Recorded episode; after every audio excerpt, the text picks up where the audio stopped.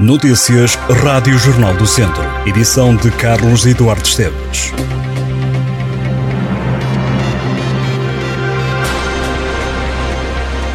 A chuva e o vento forte que se fazem sentir em todo o distrito já causaram mais de 20 ocorrências. Quedas de árvores e inundações estão entre as principais consequências do mau tempo. Durante a manhã em todo o distrito houve o registro de 16 quedas de árvores, 5 inundações, 3 despistes e uma colisão, sendo que o Conselho de Viseu é o mais afetado. Ainda assim, apesar do registro de mais de duas dezenas de ocorrências, fonte do Centro Distrital de Operações de Socorro de Viseu garante que são situações sem grande gravidade. O distrito continua esta quarta-feira sob aviso amarelo por causa da chuva, com possibilidades de trovoada. Segundo o Instituto Português do Mar e da Atmosfera, o alerta amarelo foi prolongado até às 9 da noite. Em causa, de acordo com a meteorologia, está um rio atmosférico que pode trazer períodos de chuva persistente e que é causado pela chegada de massas de ar tropical com elevado conteúdo em vapor de água. Ora, as previsões apontam para que a chuva se prolongue nos próximos dias.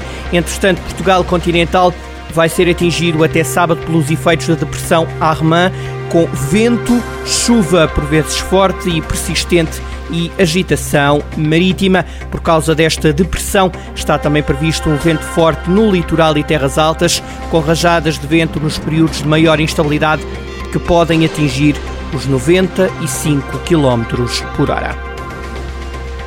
O Clube Desportivo de Tondela retomou os 80% das ações vendidas em 2018 à Opo Group, assumindo a 100% a responsabilidade do clube. Gilberto Coimbra disse à agência Lusa que existe uma SAD, um clube, um presidente, que é o mesmo para clube e SAD. Gilberto Coimbra adiantou que agora vai tentar repor a verdade o mais rápido possível relativamente ao Tondela, não só com a subida de escalão novamente, como também nas contas. Uma das obras que Gilberto Coimbra queria ver finalizada para deixar a direção e para a qual contava com o dinheiro que a SAD ainda devia ao clube é o centro de estágios e que para já vai ficar parado. Gilberto Coimbra insistiu que o clube vai ser novamente o mestre da embarcação, assumindo a gestão na totalidade e, como sempre, tudo fará para ser um clube de boas contas, mesmo com as dificuldades. O Clube Desportivo de Tondela vendeu em novembro de 2018 80% das ações da SAD ao Opo Group, detentor do Granada, Palma e de dois clubes chineses, liderado pelo ex-futebolista David Bellenger, que assumiu a presidência da SAD até ao dia de ontem terça-feira. O Tondela deu a conhecer esta situação através de um comunicado publicado no site do clube, onde pode ler-se que o Clube Desportivo Tondela informa que, à data de hoje, retomou o total das ações da SAD, agradecendo a David Bellenger todo o empenho, contribuindo para o crescimento do futebol profissional. Tondela e Académicos jogam esta quarta-feira para a nona jornada da Segunda Liga. Os vizienses entram primeiro em campo. No Fontelo, às três e meia da tarde, o Académico recebe o Leixões. Na antevisão ao jogo, o treinador do Académico, Jorge Costa, voltou a alertar para a necessidade de os jogadores continuarem a trabalhar e a serem humildes. Jorge Costa vê o Leixões como uma boa equipa, com um futebol muito positivo e prevê um belíssimo jogo esta tarde em Viseu. O duelo entre o Académico e o Leixões será apitado por Miguel Nogueira, da Associação de Futebol de Lisboa. Já o Tondela recebe Oliveirense pelas 8h30 da noite desta terça-feira.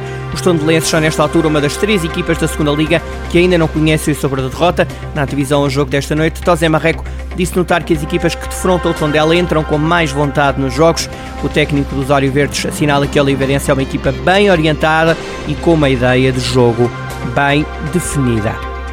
Lamego recebe a 30 de outubro a 11 edição da Marcha e Corrida da Mulher do Oriense, que terá como local de partida e chegada a Praça do Centro Multiusos da cidade. A iniciativa realiza-se a propósito do Dia Nacional de Prevenção do Cancro da Mama. Os participantes vão percorrer 5 km a partir das 10 da manhã.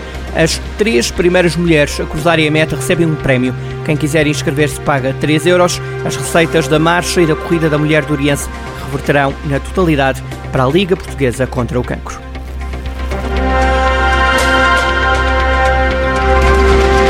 Estas e outras notícias em jornaldocentro.pt